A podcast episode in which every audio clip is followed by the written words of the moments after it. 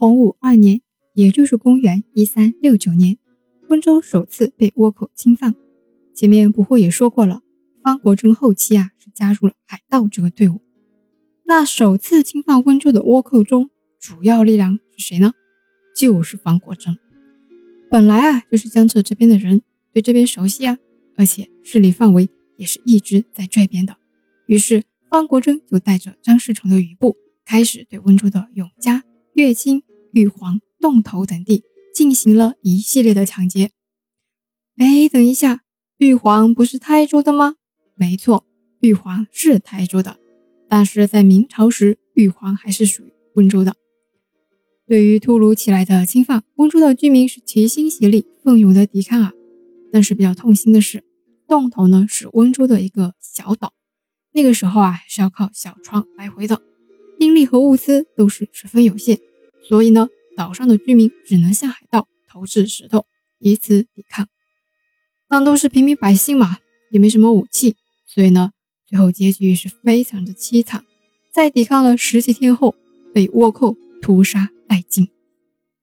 如果我们翻开史书，比如《明史》，比如《嘉靖东南平倭通录》，比如《浙江通志》，以及《温州历史年表》明代温州倭寇编绵等地方文史资料的话，大家其实可以看到，在这二百多年的时间里。有很多很多的倭寇侵犯记录。虽然明朝时期官方政府就已经在温州、台州等沿海一带加强了防卫，但是啊，完全不能阻止失去理智、疯狂侵犯江浙地方，对温州、台州等地造成严重破坏，给当地老百姓带来严重灾难的倭寇，打劫村舍、屠杀百姓，每次侵略都造成了严重的损失。这就导致了人口稀少，生产停滞了，那经济就低迷了呀。所以说，倭寇带来的影响其实是很大的。我们温州的永嘉、乐清、洞头、平阳、苍南、瑞安等等这些地方啊，都遭受过倭寇的侵犯，而其中乐清被侵犯的次数非常多。为什么呢？不难理解，我们打开地图看看乐清所处的地理位置就知道了。倭寇要入侵台州的话，乐清因其地理位置是必经之地。关于这个情况，《乐清县志》里面有相关的记载。原文呢，不过就不和大家念了，不过把大概意思和大家说一下。里面记录了在明嘉靖年间，倭寇对越清的侵扰非常频繁和猖獗，尤其在越清的瑶澳这个地方。为什么呢？因为瑶澳这个地方啊，有一面连接了虹桥平原，而北面则靠着。白龙山是古代驿道的要冲，如果倭寇要入侵温台，这里啊是必经之地。也因此啊，姚澳村呢就在历史上非常出名了，因为是必经之地嘛。为了抵御倭寇，姚澳村呢就有了号称温台第一关的寿宁堡。这座堡垒啊建成至今已经有五百多年的历史了。关于这座寿宁堡，不惑将在后面介绍三位九所。以及永昌堡等各种抗倭的历史中，再详细和大家讲解。那历史上除了在正史中对倭寇侵犯温州留下很多的记录外呢，民间的很多文人啊、百姓啊，对倭寇的记录也很多。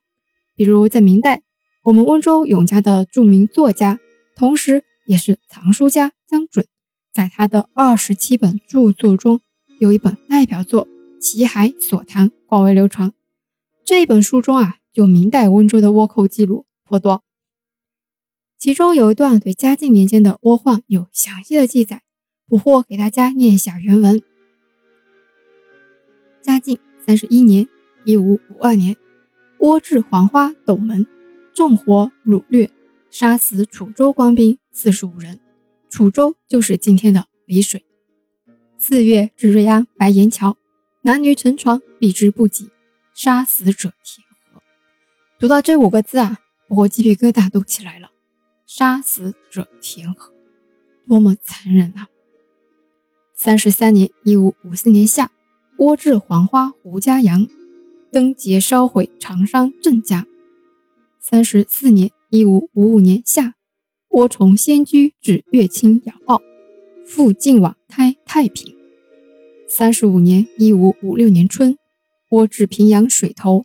嘉靖戊午四月十六日，也就是一五五八年，倭船数十自仙居枫林寻南溪港渡江，从朱村登岸。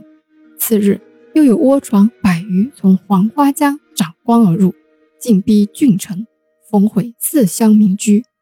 昼则烟焰涨天，夜则火光烛地。这一句啊，也很能让人起鸡皮疙瘩呀。之所以呢要和大家细读这一段，是因为这一段读下来，不惑就一直在起鸡皮疙瘩。那书中还记录了大量乐清、平阳、瑞安、泰顺等地倭寇的事迹，有兴趣的听众老爷们可以去网上找来原书看一看。倭寇这么严重，那么在抵抗倭寇的过程中，是不是也会有非常优秀的抗倭英雄呢？没错了，下一期捕获就和大家讲讲抗倭事迹以及我们的抗倭英雄。我们下期见。